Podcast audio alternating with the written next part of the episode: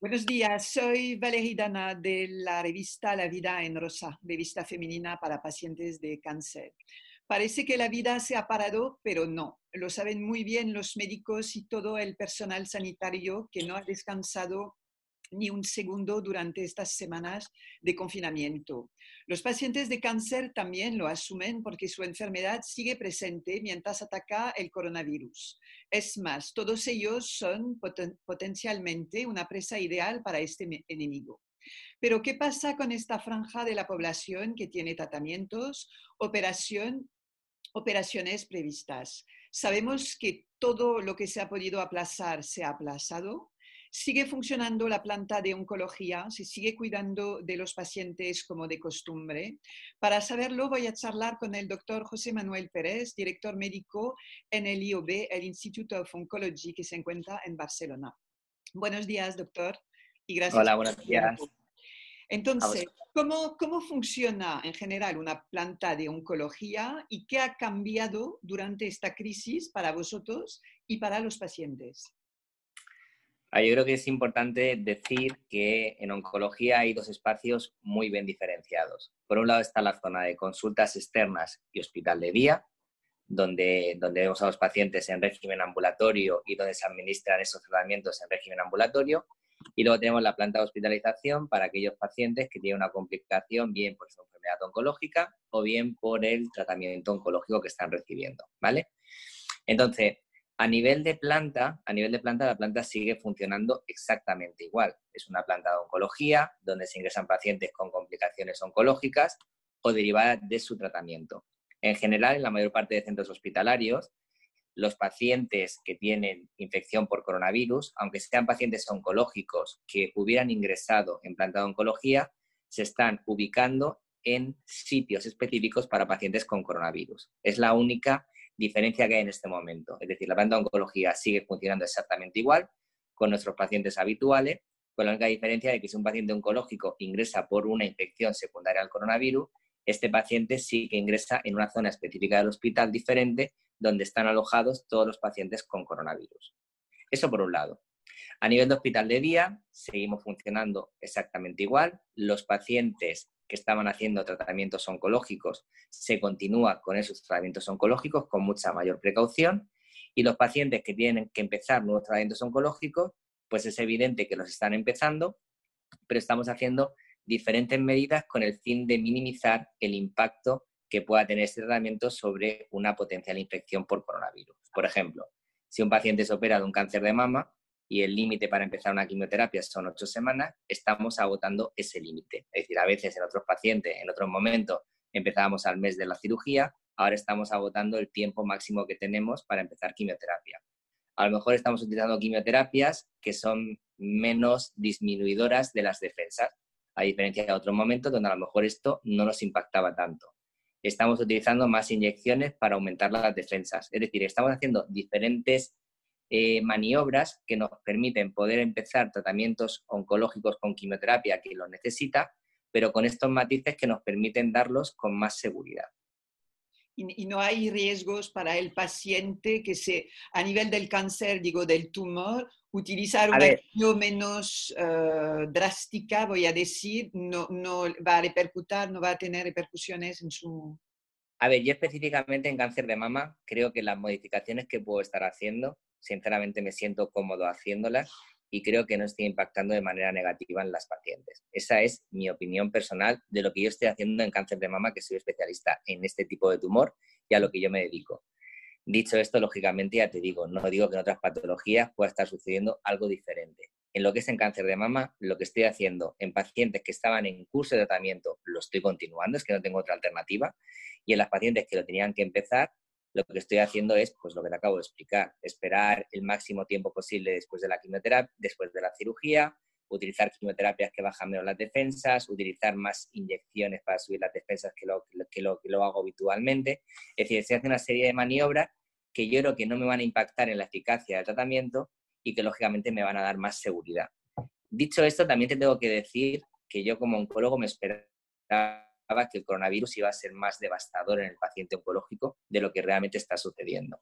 Es decir, ha habido pocos pacientes ingresados por coronavirus y ningún paciente con desenlace fatal en un instituto que es grande y que tiene un volumen de pacientes muy importante. Dicho esto, ¿seguro que hay pacientes oncológicos con coronavirus? Seguro, seguro que hay pacientes con coronavirus que han tenido síntomas leves, que no se ha hecho el test, que se han quedado en domicilio siguiendo las normas que han dicho, lógicamente, las administraciones eh, sanitarias. Pero dicho esto, te digo, yo esperaba que iba a ser más devastador. Tenemos poca información de cómo se comporta el coronavirus en el paciente oncológico, en el paciente que está recibiendo quimioterapia, en el paciente que tuvo un cáncer en el pasado y que en este momento sigue controles.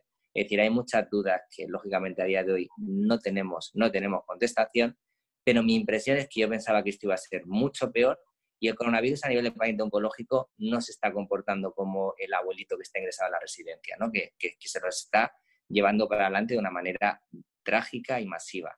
No, no, a nivel oncológico no sé si es porque los pacientes están teniendo mucha precaución, sí porque también nosotros, lógicamente, a nivel de hospital de día, de consultas, también la estamos tomando y está muy concienciado. Pero dicho esto, la verdad es que está siendo mucho más suave el impacto a nivel de paciente oncológico de lo que yo me imaginaba y de lo que está sucediendo en otro tipo de pacientes. Porque hay mucho miedo en, en, los pacientes, ese es el feedback que tenemos. ¿Se puede Normal. Sí, dime normal, yo también lo tendría, ¿eh? es decir, al final un virus que le está dando cuenta de cómo, de cómo actúa, de la virulencia que está teniendo incluso en gente joven sin ninguna enfermedad asociada. Yo soy un paciente oncológico, o un tratamiento oncológico que sé que baja las defensas y que ya me han explicado que aumenta el riesgo de infección, pues lógicamente esto me lo dijeron, pues ante una infección nueva, pues mi riesgo también es mayor. Y sé que está siendo un virus más devastador de lo que habían dicho los chinos. Entonces yo también como paciente oncológico también tendría muchos nervios y mucha incertidumbre sobre qué impacto puede tener. Es más, nosotros en los consentimientos informados de quimioterapia que ahora firman las pacientes, hemos puesto un texto adicional sobre el coronavirus porque lo recomendaba la Sociedad Española de Oncología Médica. Me explico, advirtiendo de que no sabemos qué impacto puede tener el coronavirus en un paciente que recibe quimioterapia, pero no podemos descartar de que haya una infección más severa o mayor riesgo de contraer la infección. Pero mi feeling, mi feeling a nivel de mi instituto es que no hemos tenido esa severidad que a priori podíamos pensar que iba a suceder. Esa es la realidad. Pues no, no, no, es, una mala noticia. ¿Se puede cuidar a un paciente de cáncer por teléfono y, por, eh, eh, y a través de una eh, videoconferencia? ¿Se puede?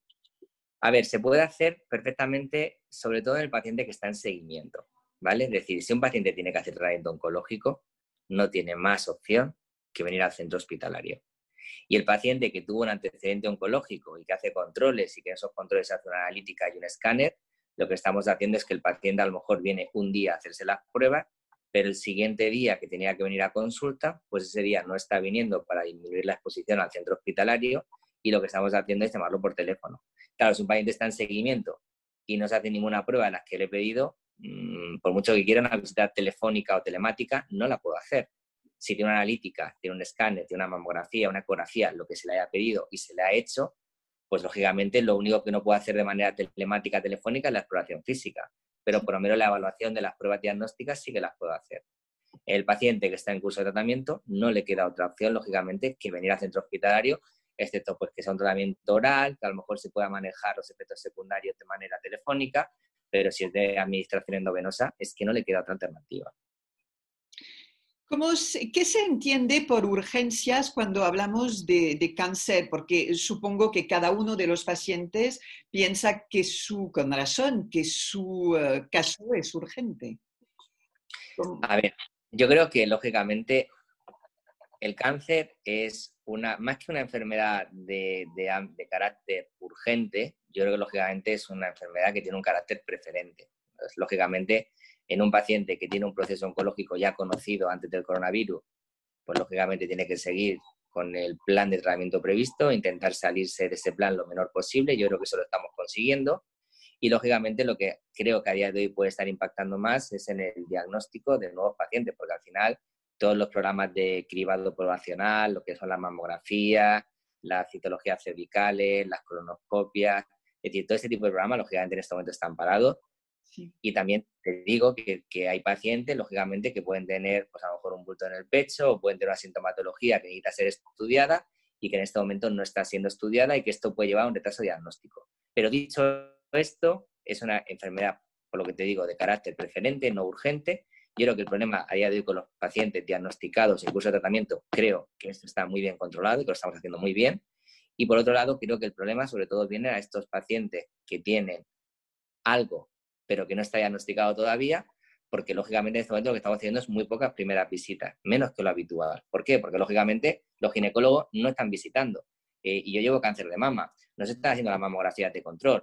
Es decir, que al final esto sé que de alguna manera impactará, pero no sé la forma en que luego esto se va a poder evaluar. Cuando venga una paciente dentro de dos meses me diga, y es que me diga que hecho la mamografía hace dos meses, ¿cuánto hubiera medido mi tumor hace dos meses? Pues hija, no lo sé. Pero sí que es cierto que esto sí que está sucediendo. Es decir, al final los ginecólogos, los pediatras, los cardiólogos, los neurólogos, todo el mundo se está dedicando a ver pacientes con coronavirus. Ya. Lógicamente, los oncólogos somos los únicos que se nos está respetando porque tenemos una, una patología de carácter preferente que no puede esperar. Pero sí que es cierto que lo que estamos viendo es que hay pocas primeras visitas a lo que estamos acostumbrados a ver, básicamente por lo que te digo, porque estos especialistas que nos diagnostican no están trabajando en este momento. ¿Y, cómo se va a gestionar eh, eh, esto post-coronavirus que llegará, esperemos algún día, em, sabiendo que vosotros estabais hasta arriba antes y se está acumulando estas visitas, estas no visitas, mejor dicho, estas no operaciones quirúrgicas. ¿Cómo, cómo os estáis organizando, planteando el, el post? A ver, yo por suerte para mí, yo no opero. Yo sé que después de todo esto voy a tener un pico seguro de primeras visitas.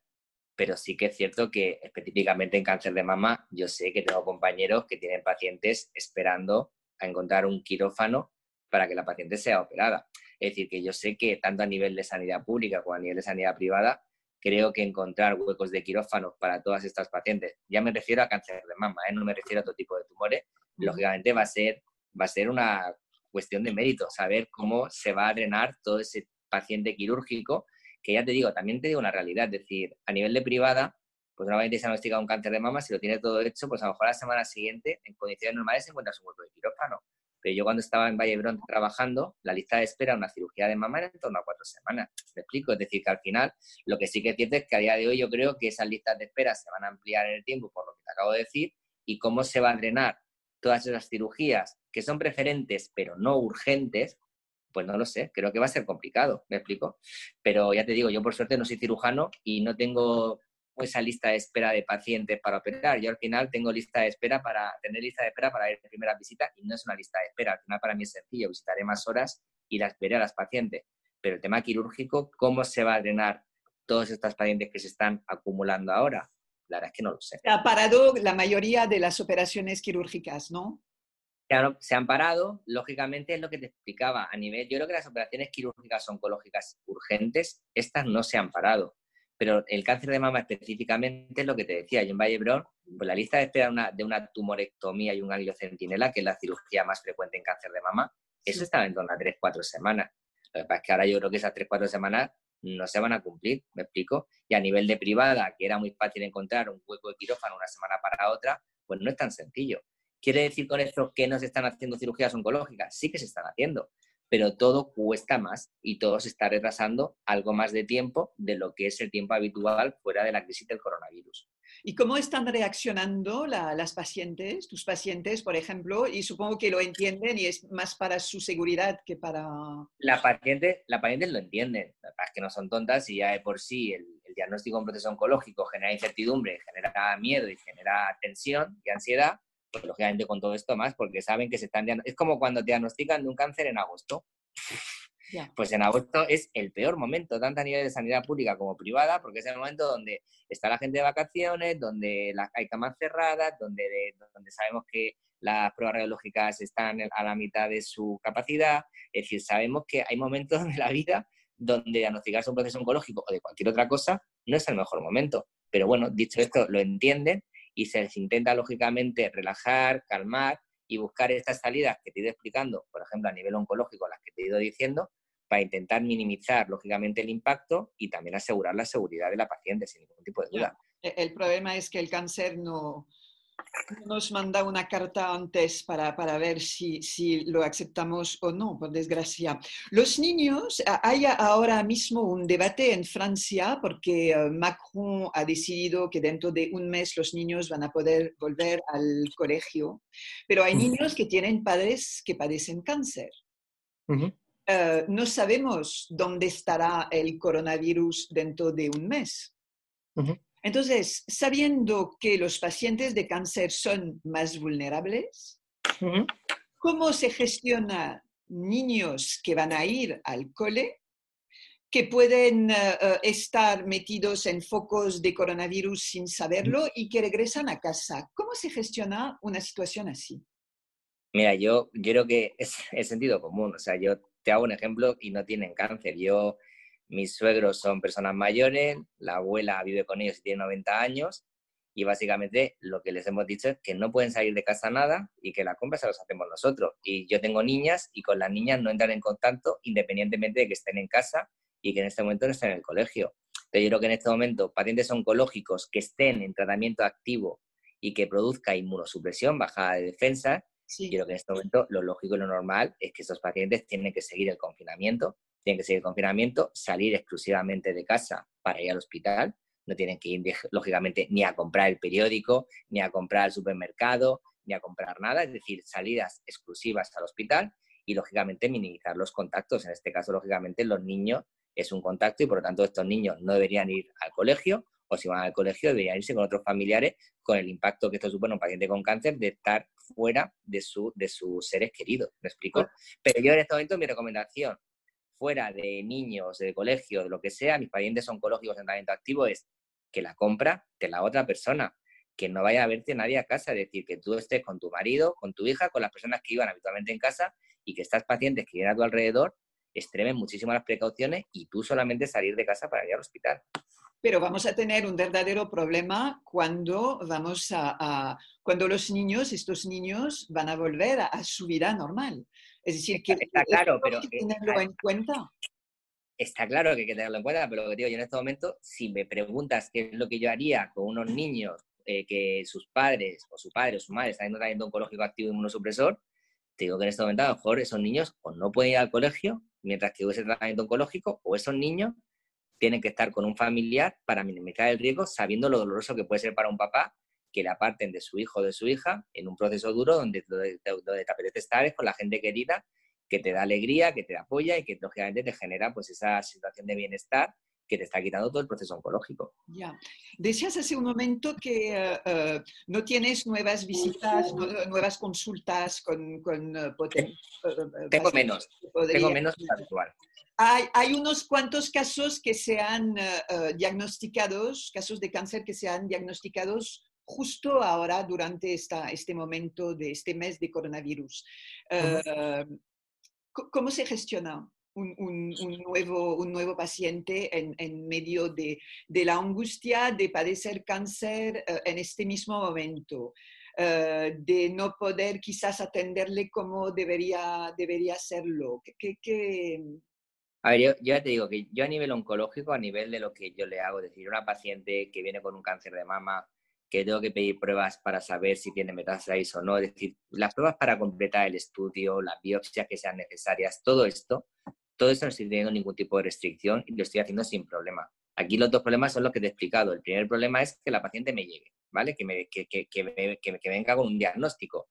Si no se hace la mamografía, no se hace la biopsia, pues lógicamente es complicado. Si ya la tengo diagnosticada, yo el completar el resto del estudio con un PET, con un escáner torácico abdominal, con una gamografía, o sea, para ver si tiene algo más o no y para saber exactamente en qué situación estamos para decidir qué tratamiento, esto lo puedo hacer sin restricciones.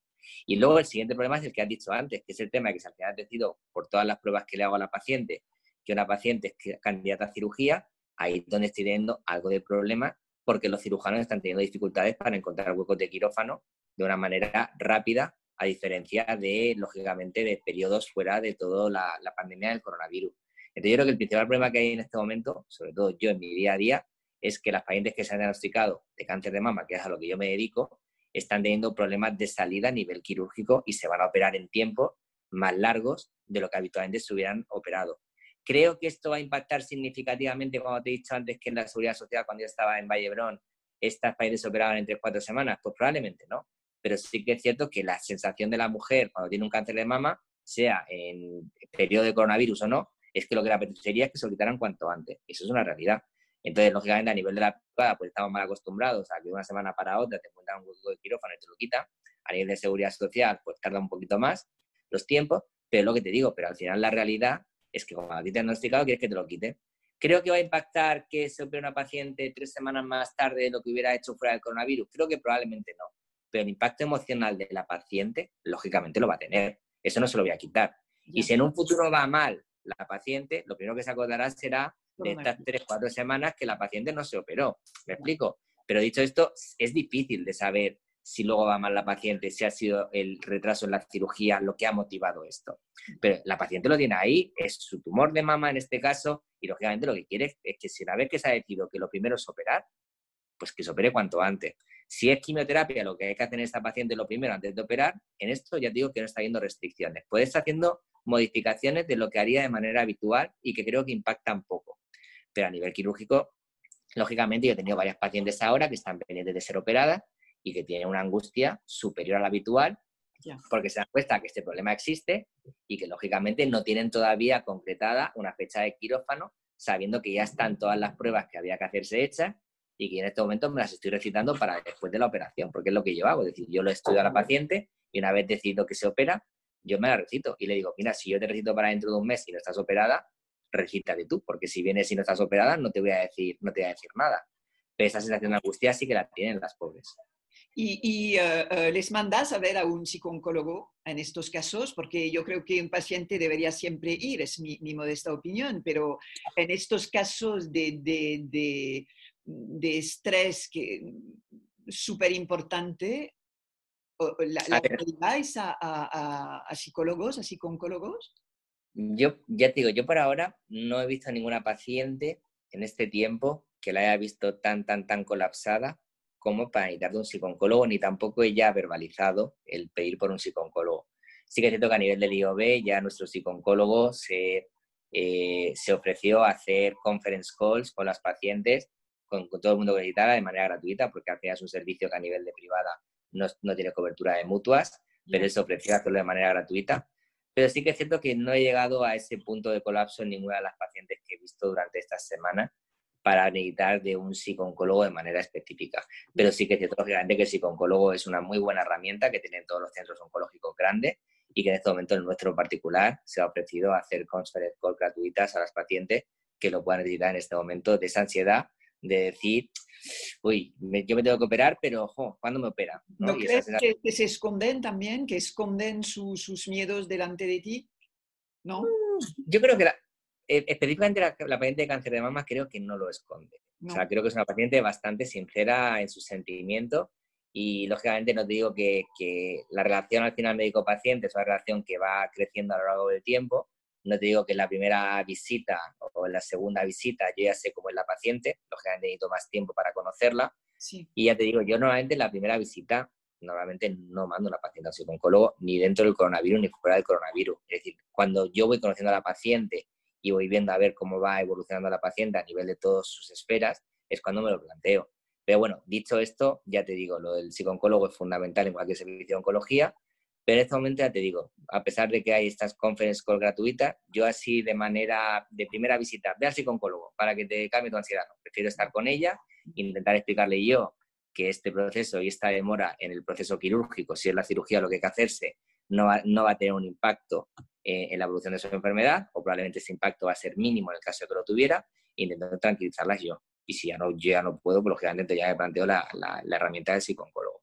Se habla mucho del eh, nivel emocional de, de, toda la población, de, eh, pero también estáis los médicos y el personal sanitario en general.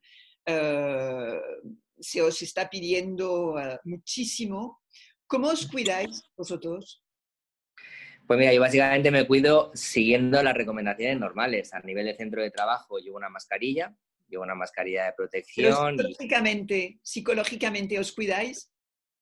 Mm, yo es que es lo que te decía antes, yo como oncólogo a día de hoy me siento un privilegiado porque no tengo una exposición directa en pacientes con coronavirus, ni estoy poniéndome, por lo que te he explicado, los trajes de protección individual, no estoy en una planta viendo pacientes con coronavirus aislados que se están muriendo solos, sin poder despedirse de sus familiares, sabiendo que luego los entierros no se puede hacer el entierro. Es decir, todo esto no lo estoy viviendo. Estoy viviendo esa angustia de saber que pacientes que se han diagnosticado probablemente no en el mejor momento del año y que lógicamente tengo que ayudarles a controlar esta, esta, situación de, ansiedad, explicándoles las opciones que tenemos y cómo impacta cada una de las cosas que están sucediendo en ella.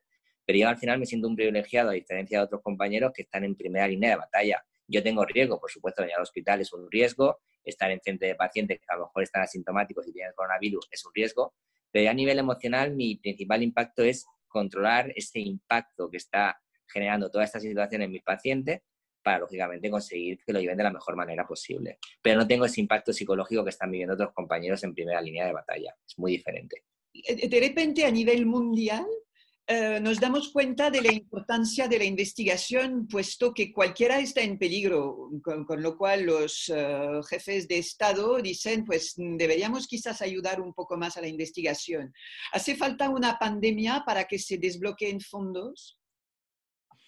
Yo creo que la pandemia es necesaria para decir que algo, algo malo estamos viendo a nivel mundial en todas las esferas, que quizás el mundo necesitaba parar y que, ya te digo, y, hacer un reset para saber lo que estamos haciendo mal a nivel de todas las esferas. Y ya no me refiero solo a salud, me refiero a nivel de contaminación, de polución, de cambio climático, de estrés de vida, de todo, y hacer un reset global para decir, oye, que, el, mundo, el mundo es diferente y que algo ha sucedido que nos tiene que hacer replantearnos el resto de nuestra vida. La investigación es fundamental, sin ningún tipo de duda. La salud es fundamental, sin ningún tipo de duda. Es decir, si no hay salud, por mucho que haya lo demás, no tiene todo lo demás ningún sentido. Pero bueno, yo creo que la pandemia ha sido necesaria para no solamente desbloquear fondos para sanidad, investigación, etcétera, que eso está muy bien, pero ya te digo, yo creo que nos va a suponer un reset global en nuestra forma de vivir. ¿Pero crees que somos capaces de entender que tenemos que cambiar? Pues a día de hoy yo creo que la gente saldrá con un modo he cambiado, me he reseteado y probablemente pues a lo mejor el año que viene seguirá siendo exactamente la misma. No lo sé, esto es una, esto es una labor individual de cada uno, y ahí no me meto. Pero yo creo que lógicamente que de toda esta historia debemos de aprender, debemos de aprender. Vale, pues muchísimas gracias por tu tiempo, por eh, tu generosidad durante estos momentos y, mucho, mucho ánimo Muchísimas gracias. Gracias. Un abrazo fuerte a todas. adiós.